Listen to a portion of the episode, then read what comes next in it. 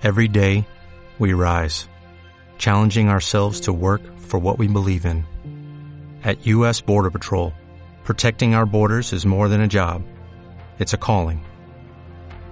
Agents answer the call, working together to keep our country and communities safe.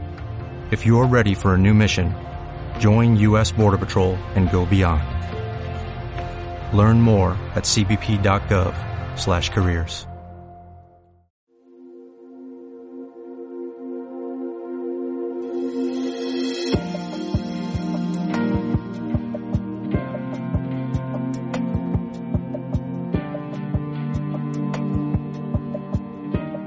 Hoy día vamos a iniciar una serie nueva.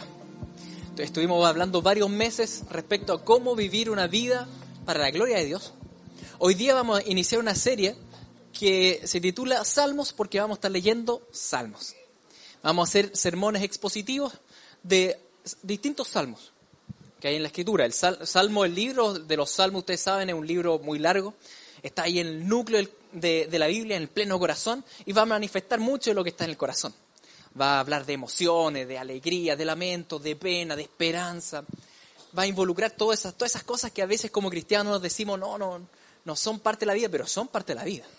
Es parte de lo que vivimos todos los días. Entonces, analizando los salmos, vamos a ir viendo distintas temáticas de nuestra vida y también cómo llevarlo a los pies del Señor. El libro de los salmos es un libro que fue compilado posterior a todos los autores de los salmos. Por tanto, tiene cierta estructura. Algunos postulan esta estructura que, les pongo acá, que es una introducción, que es Salmo 1 y 2, que incluso nos va a hacer tal vez un pequeño resumen de lo que habla el libro. Y después tenemos salmos divididos en cinco grandes libros. Estas divisiones son internas, el mismo libro los salmos lo pone así. Cada vez que termina uno de esos cinco libros en la Biblia, termina con una doxología específica. Y después termina con un epílogo de, de cinco salmos finales que exclaman aleluya y alabanza al Señor. Hoy día vamos a iniciar el estudio de los salmos con el Salmo 73. ¿Por qué? Porque me gusta. Por eso. Nada más especial que eso. Es un salmo muy re bueno. Y, y tenía ganas de compartirlo con ustedes, de que lo leamos, que lo estudiemos. Muy lindo el salmo. Y ese salmo lo escribió Asaf. Resulta que la Biblia tiene o sea, el libro de los Salmos tiene distintos autores. El que más escribió Salmos fue David, un poco más casi la mitad de los Salmos que, tenemos ahí. Pero también hay otros autores. Gemán, Asaf, Salomón también tiene dos salmos, Moisés tiene un salmo ahí en el libro. Entonces, hay varios autores. El, autor que vamos a leer hoy día es Asaf, y un poco para que entendamos de dónde viene él y así podamos interpretar de manera correcta el Salmo 73, les voy a mostrar este versículo que queda en Crónicas. En Crónicas nos cuenta un poco de este Asaf. Dice así, Asimismo David y los jefes del ejército apartaron para el ministerio a los hijos de Asaf, de Gemán y de Jedutún, para que profetizasen con arpas, salterios y címbalos, y el número de los hombres idóneos para la obra de su ministerio fue, de los hijos de Asaf, Sacur, José, Natanía, Azarela, hijos de Asaf, bajo la dirección de Asaf, el cual profetizaba bajo las órdenes del rey. A ver, estos hombres que aparecen ahí son todos de la época de David, el que escribió la mayor cantidad de salmos. Asaf, dice ahí, era como el ministro de alabanza en esa época. Él cantaba junto con los tres principales eran Asaf, Gemán y Jedutún. Y ustedes esos títulos los van a leer en los salmos. Cuando de repente abren un salmo y sale Jedutún y usted dice, ¿Jedutún qué? Bueno, era un personaje era parte de lo que eran, los, por así decirlo, los que dirigían la orquesta y el coro en la época de David. Asaf aparentemente era el principal de ellos.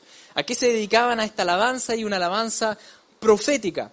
Muchos de los salmos que vamos a leer van a tener directa relación con Jesucristo y la venida de Cristo, su primera y segunda venida. Así que Asaf era entonces este caballero que de alguna forma dirigía el, el, coro de música, de alabanza ahí en la época de David y, escribía también salmos. Tenemos de él en, la escritura varios salmos. El Salmo 73 va a ser entonces el primer salmo del tercer libro del libro de, de los salmos y va a partir de esta manera. Dice así, Salmo 73, versículo 1. Ciertamente bueno Dios para con Israel, para los limpios de corazón. Este primer versículo no es fortuito. Este primer versículo más bien nos habla de la conclusión final de lo que va a hablar este salmo. Este, en realidad este primer versículo pasa a ser, por así decirlo, el título del salmo. Y la conclusión es esta. La conclusión es que Dios es bueno. Pero ahora va a desarrollar el salmo Asaf y va a abrir su corazón. Porque todos sabemos que Dios es bueno, pero la verdad es que hay momentos en la vida donde empezamos a dudar, ¿será realmente Dios bueno? Con esto que estoy viviendo y con estas injusticias que veo, ¿será Dios bueno? Él parte proclamando ya la conclusión de todo su proceso interno. Él dice, Dios es bueno. Pero ahora él va a abrir el corazón y va a decir, la verdad es que sí he dudado de que Dios es bueno. Veamos cómo, cómo lo desarrolla Asaf. Dice así. Ciertamente es bueno Dios para con los para con Israel, para con los limpios de corazón. En cuanto a mí, casi se deslizaron mis pies, por poco resbalaron mis pasos, porque tuve envidia de los arrogantes, viendo la prosperidad de los impíos. Asaf parte este salmo confesándose. Él dice, ¿saben qué? Dios es bueno, pero en cuanto a mí, la verdad, si soy sincero, estuvo a punto de descarriarme. Yo estuve ahí en realidad a punto de, alejarme de Dios. ¿Por qué? ¿Por qué estuvo a punto? ¿Cómo, pues, cómo puede ser eso, Asaf, si tú, si tú eres el, el ministro de alabanza profético de David? El principal de ahí, ¿cómo, ¿cómo puedes decir que estuviste a punto de alejarte? ¿Cuál fue el proceso interno? Y él se confiesa, él dice, lo que pasa es que me empezó a carcomer la envidia. Algo que, es oculto, que es profundo, que es personal, pero empezó a hacer mella en mí, la envidia. Y fíjense lo sincero que es Asaf. No sé si alguno de nosotros escribiría tal vez su, su lucha con su pecado libremente en un salmo. Asaf lo hace y dice, la verdad es que estuve contra las cuerdas, estuve mal. Y, lo que era era la envidia, dice. La envidia me empezó a, a carcomer. La envidia es compleja. La envidia es el dolor, el pesar que uno siente cuando a otro le va bien. Es decir, al otro le va bien y yo en vez de alegrarme, me pongo triste, me da lata. Les pongo ejemplo. Porque esto que vive Asaf es común a todo el género humano, a ti y a mí. El vecino, supongan que el vecino, contento, un día tú lo ves porque ganó un premio de 100 millones de pesos. Y tú lo miras y dices felicitaciones y por dentro, oye, el desgraciado, ¿por qué no yo? Porque el vecino. Entonces, entre que uno se alegra y como que no se alegra. Eso se llama envidia. La envidia generalmente se manifiesta con esta emoción que es contraria a lo que deberíamos sentir.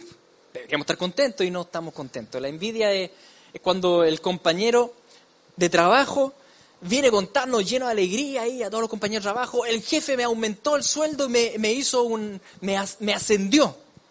Y por fuera todos contentos y por dentro, ¿y por qué él? Y no yo. Esa es la envidia. Es cuando al otro le va bien, pero a mí me da un pesar. No, no, no siento bueno. Envidia es cuando un amigo vuelve de vacaciones y te muestra todas las fotos y que estuvo no sé a dónde, ¿no es cierto? Y, las playas o las montañas y tú por dentro así como que, ah, qué bueno, y, yo rompiéndome el lomo trabajando y no puedo salir ni re nunca. Envidia. Sentir ese pesar cuando al otro le va bien. Envidia es cuando hay un familiar o una amistad que te empieza a contar de, sus hijos y, lo estudioso que son y los talentos que tienen y te habla y, tú no has podido tener hijos. O, tienes un hijo, no, tiene los mismos dones, los mismos talentos. Y habla y habla y mientras tanto tú piensas, oye, ojalá se calle. Empieza a haber un pesar, a pesar de que el otro está contento con lo que te está contando. Eso es envidia. Envidia. La envidia es profundamente egocéntrica. Por eso no se puede alegrar con el otro, porque piensa en sí mismo. ¿Y por qué yo no? esa es la frase general de la envidia. ¿Por qué yo no? O al revés, cuando me va mal, ¿por qué yo y no el otro? La envidia carcome, la, envidia te empieza a amargar, la envidia te quita el gozo. Y al quitarte el gozo, te quita la fuerza. Porque el gozo del Señor es nuestra fuerza. Entonces la, envidia es profunda, es interna, es oculta y empieza a socavar tu vida. Cuando tú empiezas a rumiarla, empieza, empiezan a, empieza a endurecerse tu corazón y te empieza a llevar a más pecados. Porque implica falta de agradecimiento al Señor. Implica incluso no solo ser ingrato con el Señor, sino que empezar a reprocharle al Señor. Señor, ¿por qué haces las cosas así? ¿Y por qué lo haces como lo haces? Nos, lleva un reproche a Dios. La envidia empieza a, a minar todo nuestro caminar cristiano, nos endurecemos. Y por envidia incluso estamos dispuestos a romper relaciones porque me incomoda estar con esa persona que le va bien. Entonces, rompo relaciones. La envidia empieza a, a, destruir nuestra forma de relacionarnos porque empezamos a competir con el otro, porque yo quiero tener el mismo bien que tiene el otro. La envidia empieza a comer muchos aspectos. Empezamos tal vez incluso a mentir. Hay una junta de ex compañeros y todos te empiezan a decir, no, yo estoy súper bien con esto y lo otro, y todo está súper bien, tú te tenéis que decir algo. Así que mientes. La envidia es compleja. Y la envidia generalmente no la tomamos en cuenta, especialmente en este caso particular del cual nos cuenta Asaf. Porque lo que nos cuenta Asaf es una envidia que muchas veces justificamos. Él dice, ¿saben lo que pasa? Es que tú envidias de los arrogantes viendo la prosperidad de los impíos. Él dice, yo estaba viendo esta prosperidad de los impíos y eso fue lo que me descompensó. Generalmente ese tipo de envidia nosotros solemos justificarlo. ¿Y lo justificamos de qué manera? Decimos lo que pasa es que lo que me da pena es la injusticia social. La injusticia social es mala, es mala. Pero te da pena eso. No, lo que pasa, lo que, me da pena es, es la inequidad, la falta de igualdad. Sí, la inequidad es mala, claro, es mala, pero ¿es eso lo que te da pena? Empezamos a justificar un tema, pero en realidad no es eso. En realidad es que no me gusta que el otro le vaya mejor que a mí. Envidia se llama eso. Y, es interesante como ya Asaf, cuando ya él escribe el Salmo, él, ya tiene claro su proceso. Y él sabe cuál era su problema. Su problema no eran los demás, su problema estaba en su corazón. Era su envidia. Él dice, la envidia empezó a comer en mí. La envidia casi me hace que realmente me aparte el Señor. A ese punto. Porque tuve envidia de los arrogantes, viendo la prosperidad de los impíos, porque no tienen congojas por su muerte, su, su, vigor, su vigor está entero, dice. Es como que tienen el cuerpo saludable, pueden dedicar tiempo a, descansar, a hacer ejercicio, tienen vigor, no pasan, no pasan trabajo como los otros mortales, ni son azotados como los demás hombres. O sea, no es que tengan que cargar bolsas pesadas y romperse el lomo con, con piedras y cosas, no, ellos, tranquilo, dice, no, trabajan como todos los demás. Por tanto, la soberbia los corona y se cubren de vestido de violencia, es decir, se creen superiores y, y te atropellan nomás y son agresivos los ojos se les saltan de gordura. Así para afuera. No, es metafórico. Es una metáfora, ¿no es cierto? Los ojos se les saltan de gordura. Logran con creces los antojos del corazón. O sea, todo lo que desean, lo hacen. No tienen ni un problema. Y todos los demás mortales, que sufriendo, que hay que trabajar y, juntando peso por peso. Y mira, dice Asaf, yo los miro y... Es como si Asaf hubiese ido al, trabajo en, su scooter y un Ferrari se la atraviesa, ¿no es cierto? Y sale un tipo ricachón, musculoso y, y él dice, ¿y qué onda, Señor? Y yo que voy a la iglesia y aquí con, con triciclo voy. Y el otro. Y mira, Señor. Y es soberbio y arrogante y, y yo sufriendo y intentando sacar adelante la familia. Eso empezó a comer en Nasaf. Señor, yo cantando siempre alabanza y, y estando ahí presente en el templo y mira, y los demás viven sus vidas impidas como nada y les va bien. Se burlan, hablan con maldad, con altanería, planean la opresión y empezamos a sentir esta envidia. O vemos personajes en la tele, personajes en la tele que hablan nomás, hablan contra Dios y, les va re bien. Se burlan, hablan con maldad, con altanería, planean opresión, ponen su boca en el cielo, es decir, hablan contra las cosas de Dios, no están ni ahí con Dios, y con su lengua se arrastran por la tierra. Hablando, ¿no es cierto?, cosas cochinas, garabatos, como si nada. Por eso, incluso dice Asaf, mi pueblo va hacia ellos y bebe sus aguas de abundancia. Dice, no, entiendo, dice, incluso veo a, mi pueblo. Incluso vemos a creyentes que se dan vuelta la chaqueta y van a ellos para, para hacerle la pata, como decimos en chileno. ¿Por qué? Porque les va tan bien a los demás que tu mismo pueblo, dice Asaf, tu pueblo va y, acude a ellos. ¿Cómo lo entiendo? Dice Asaf, no, entiendo, dice. No, no entiendo esto. ¿Por qué puede pasar esto? ¿Por qué tú permites esto? Si hasta dicen, ¿cómo puede Dios saberlo? ¿Acaso el Altísimo tiene entendimiento? Asaf dice, yo, yo, los he escuchado decir que, que tú, Señor, no tienes entendimiento. Dios no existe. No, si Dios, ¿qué se va a meter? No, si Dios es una energía, no tiene entendimiento. Asaf dice, no comprendo, Señor. He aquí, así son los malvados y sin ser turbados incrementan su riqueza. Es como que cerró el diario y quedó amargado.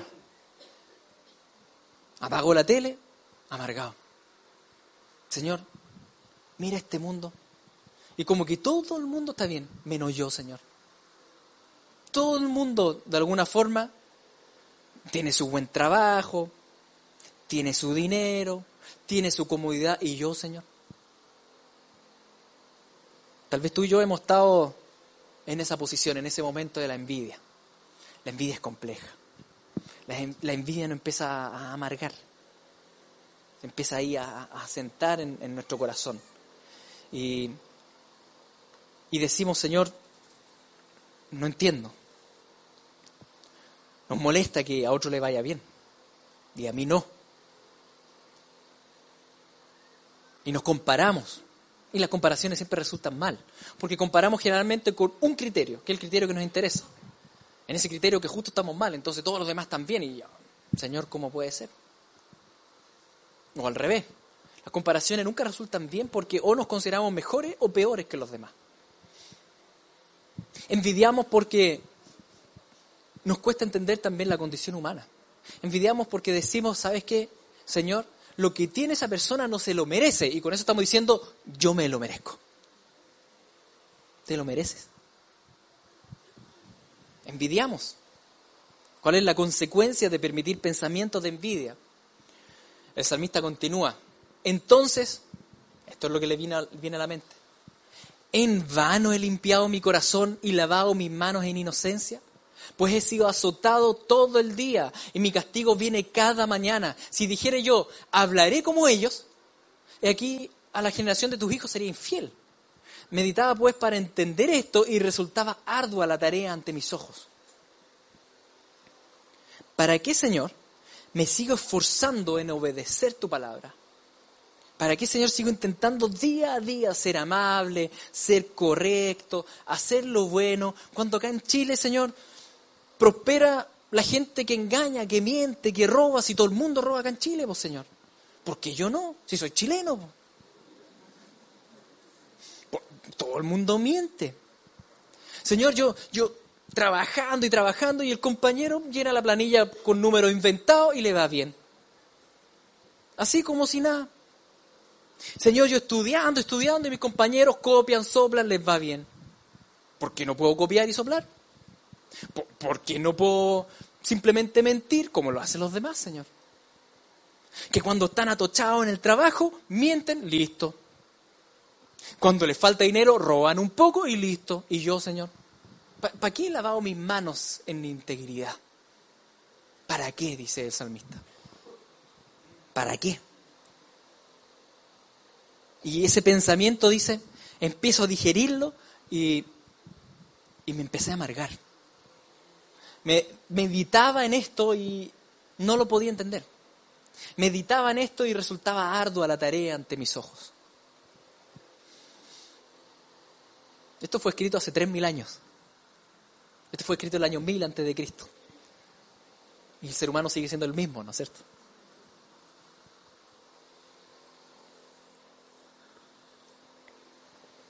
¿Qué hacemos? ¿Cómo salir de las garras de la envidia? Cuando estamos ya abajo, cuando estamos amargados, cuando decimos, Señor, voy a tirar la esponja, ya no quiero más, no. Pero por otro lado digo, bueno, si, si voy a hablar como ellos, voy a ser infiel a, la generación de tus hijos, a la iglesia, y ¿qué hago, Señor? ¿Qué hago? ¿Cómo salir de, de esos pensamientos, ¿no es cierto?, opresivos, de envidia y, de rabia y de pena. Cuando pensé para saber esto fue duro trabajo para mí. ¿Hasta qué? Entrando en el santuario de Dios, comprendí el fin de ellos. Y aquí viene el giro de la historia. Aquí es donde Asaf dice, no entendí. ¿Qué fue lo que hizo? Entró en el santuario de Dios. Y cuando estaba ahí en la presencia de Dios, contemplando a Dios, ay, ahora entendió. Porque hay temas que no vamos a poder resolver con nuestro pensamiento y que solamente vamos a poder resolver mirando el rostro de Dios, estando en su presencia, en intimidad y en comunión. Y, llegamos y estamos atormentados y con pensamiento y vamos a la presencia de Dios. Y cuando vamos ahí a la presencia de Dios y estamos ante Él y conversamos con Él, algo cambia en nosotros. Asaf comprendió, comprendió. El Espíritu le, le encendió la ampolleta, comprendió el fin de ellos, comprendió. Cuando veo a Cristo, cuando paso tiempo con Cristo, todo cambia porque todo entra en, en su orden exacto. Entiendo el valor de las cosas, comprendo, lo empiezo a ver desde una perspectiva eterna. Él dice, yo entré a la presencia de Dios, entré al santuario y ahí comprendí. Tal vez tiene muchas preguntas, muchos temas. Al bajar la mirada a la tierra, las comparaciones, eso te va a amargar, te va a angustiar, no vas a entender. Tienes que ir a la presencia del Señor al santuario. Ahí, tú y el Señor, conversando, cara a cara, pasando tiempo en oración, en lectura de la palabra, adorándolo, en alabanza, cuando tú lo alabes, y vas a comprender. Algo va a pasar, vas a comprender. Vas a comprender el fin de ellos. ¿Y cuál es el fin de ellos? Ciertamente los has puesto en deslizadero, en asolamiento los harás caer. ¿Cómo han sido asolados de repente? Perecieron, se consumieron de terrores, como sueño del que despierta. Así, Señor, cuando despertares, menospreciarás su apariencia. Comprendió, comprendió que el Creador está en contra de los impíos. Y qué terrible es que Dios esté en contra de ti. Terrible, dice. Comprendí el fin de ellos, comprendí que ellos caminan pero caminan sobre un desfiladero, sobre deslizadero, perdón, que es un lugar refaloso, donde tú caminas, pero de repente te caes. Humanamente nos parece que le está yendo súper bien. Humanamente pensamos que andan bien porque nuestro criterio de evaluación es superficial y es muy, muy cortoplacista y es muy pasajero. Evaluamos como bueno que alguien tenga fama, tenga dinero, tenga placeres de este mundo. Pero eso es bueno. ¿Eso es bueno realmente? Al pasar tiempo en la presencia de Dios, Asaf se dio cuenta de que Dios ha puesto a los impíos en un camino que es un deslizadero. Un terreno donde todo parece bien y de repentinamente viene el terror, viene la caída, porque todo ser humano tendrá que presentarse ante el Creador y rendir cuenta por su vida. Y el que no está en Cristo pasará una eternidad en el infierno. ¿Eso es bueno? El Señor lo confronta y le dice, ¿es bueno lo que están haciendo?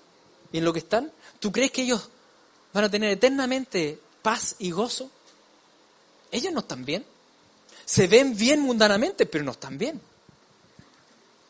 Entonces vemos, ¿no es cierto?, a, a Paulman, Luxich, Solari, Piñera, y uno dice, hombre, es exitoso. ¿Exitoso? El que, el que tiene, el que no tiene a Cristo, ¿está bien? Y miramos con envidia a los futbolistas que ganan 10 millones de pesos por segundo, ¿no es cierto? Messi, Cristiano Ronaldo, y, Vidal, y, Alexi, y eso significa que están bien. O sea, tu criterio de evaluación en la plata lo confronta el Señor. Eso significa que están bien. ¿Qué, estás mirando? ¿Qué, ¿Qué, es lo bueno? ¿Qué es lo bueno realmente? No porque tus ex compañeros tengan buena pega, autos, casas, una cuenta bancaria rellena, significa que están bien. ¿Están bien realmente? Dios confronta a Asaf. Lo confronta respecto a su concepto de bien. Y Asaf se da cuenta. Asaf se da cuenta y ¿saben qué? Ahí en la presencia del Señor, que él llegó amargado y angustiado, ahora le da vergüenza. Le da vergüenza Asaf.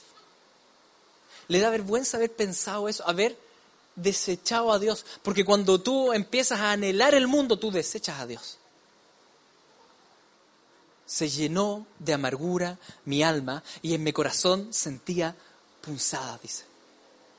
Tan torpe era yo que no entendía. Era como una bestia delante de ti. Y se da cuenta incluso ahí en la presencia del Señor, está orando y, y de repente dice, Señor, soy bestia. Soy bestia, nada que decir, soy una bestia. La presencia del Señor es la que nos hace cambiar absolutamente. Bestia, Señor, ahí no, la verdad es que miré para el lado, la verdad es que te desprecié a ti. Te desprecié a ti, Señor, tú eres el bien mayor. Y me he comparado y he reclamado y, Señor, me da vergüenza. Soy como una bestia, no entiendo superficial, cortoplacista, no entiendo. En sus pensamientos él había estado casi, casi alejándose de Dios, dice. Pero el Señor no, el Señor lo tuvo siempre. Con todo yo siempre, eh, yo siempre estuve contigo, me tomaste de la mano derecha, me has guiado según tu consejo y después me recibirás en gloria. Dice, ¿qué, qué más quiero? Siempre he estado contigo. Tal vez no tengo las cosas de este mundo, pero te tengo a ti. Tú no me has soltado de la mano, Señor. Tú me has guiado con tu consejo. ¿Qué más quiero? Y no solo me has guiado durante la vida, tú después me vas a recibir en la gloria. ¿Qué más quiero? Señor, las personas tal vez tienen mucha gente tienen muchos pitutos, como decimos en Chile, acá en, en el mundo, pero yo tengo a alguien arriba. Él dice, ¿a quién tengo yo en los cielos sino a ti? Y sabes qué, fuera de ti nada deseo en la tierra. Nada. Mi, ro mi carne y mi corazón desfallecen, mas la roca de mi corazón y mi porción es Dios para siempre. Ahí en el templo de Dios, en la intimidad con Dios, Asaf se da cuenta que él ya tiene todo lo que necesita. Él ya lo tiene. Él tiene al Señor. Él tiene al Señor, tú no necesitas nada más. Y tal vez en tu mente has estado ahí rumiando y pensando y angustiado y envidiando y endureciéndote. Tú ya lo tienes todo, tú tienes al Señor. Tú ya tienes a Cristo. Y ahí en la presencia del Señor se da cuenta, ¿sabes qué? Nada deseo en esta tierra. ¿Qué cosas has deseado más que a Cristo? Esas cosas que han estado ahí, que han estado presentes y tú dices, Señor, yo quiero esto, yo quiero, yo quiero. E incluso estás dispuesto a enojarte con el Señor si no te lo da. Jesucristo debe ser nuestro principal deseo. Porque piénsalo bien, ¿qué prefieres? ¿Tener trabajo o tener a Cristo? Que Cristo sea tu principal deseo. Si estás cesante, que Cristo sea tu principal deseo. Si estás enfermo, ¿qué prefieres? ¿Salud o a Jesucristo? Que Jesucristo sea nuestro principal deseo. Todo lo demás lo podemos desear, pero es secundario. Es secundario. ¿Qué deseas? Que tus hijos estén bien. ¿Qué deseas? ¿Cuál es tu principal deseo? Que Jesucristo sea nuestro principal deseo. Porque si no nos vamos a amargar. Toda la idolatría, todo ese adulterio espiritual de desear otras cosas, nos va a robar el gozo. nos va a robar todo tipo de gozo. Mi carne y mi corazón desfallecen, dice Asaf, desfallecen. Pero ¿sabes qué, Señor? Yo no estoy en un, en deslizadero. Yo estoy sobre la roca. ¿Qué más quiero? Yo estoy sobre la roca que es Jesucristo. Mi porción es Dios para siempre. Dios es mi porción. ¿Qué estás deseando? Al pasar tiempo en la presencia del Señor, Él se da cuenta que Él tiene lo más valioso que puede tener. Y lo mismo tienes tú. Tú tienes lo mismo a tu disposición. Tienes lo mismo a mano. Tu porción es el Señor. Esa es tu porción. Y tal vez en este mundo tú dices que, que Señor, ¿por qué si yo hago lo correcto y todos los demás les va bien? No, no, no. Al que le va bien es a ti. Porque tú tienes al Señor. Esa es, tu, tu porción. Esa es tu heredad. Eso es lo que Dios te dio a ti. Es decir, Dios te dio lo más valioso. Lo más valioso. Y si tú envidias a los demás, tú desprecias lo más valioso que Dios te dio, que es Jesucristo. Tú ya tienes lo más valioso. Él es tu porción. Él es tu porción. Aunque toda tu vida vivas, ¿no es cierto? Tal vez con dificultades y, y con opresión. Y no te preocupes, tú tienes lo más valioso. Cristo es tu porción. Porque he aquí, los que se alejan de ti perecerán. Tú destruirás a todo aquel que de ti se aparta. Mas para mí, estar cerca de Dios es mi bien. ¿Cuál es tu bien? Estar cerca de Dios. Por eso es valiosa la vida en integridad. Por eso es valioso estar en Cristo. Porque estar cerca de Dios, ese es tu bien. Y no hay mayor bien. Más para mí estar cerca de Dios es mi bien. He puesto a Jehová el Señor, en Jehová el Señor, mi esperanza para contar todas sus obras. ¿Cuál es tu esperanza y cuál es mi esperanza? ¿Cuál es mi bien? ¿Cuál es tu bien? Tú ya tienes el bien. Espera en el Señor. Ama su venida. Anhela su segunda venida. Disfruta del Señor, deleítate en el Señor. Cuando pases tiempo ahí en la habitación, en el santuario con el Señor, todos los demás tormentos van a pasar a segundo plano.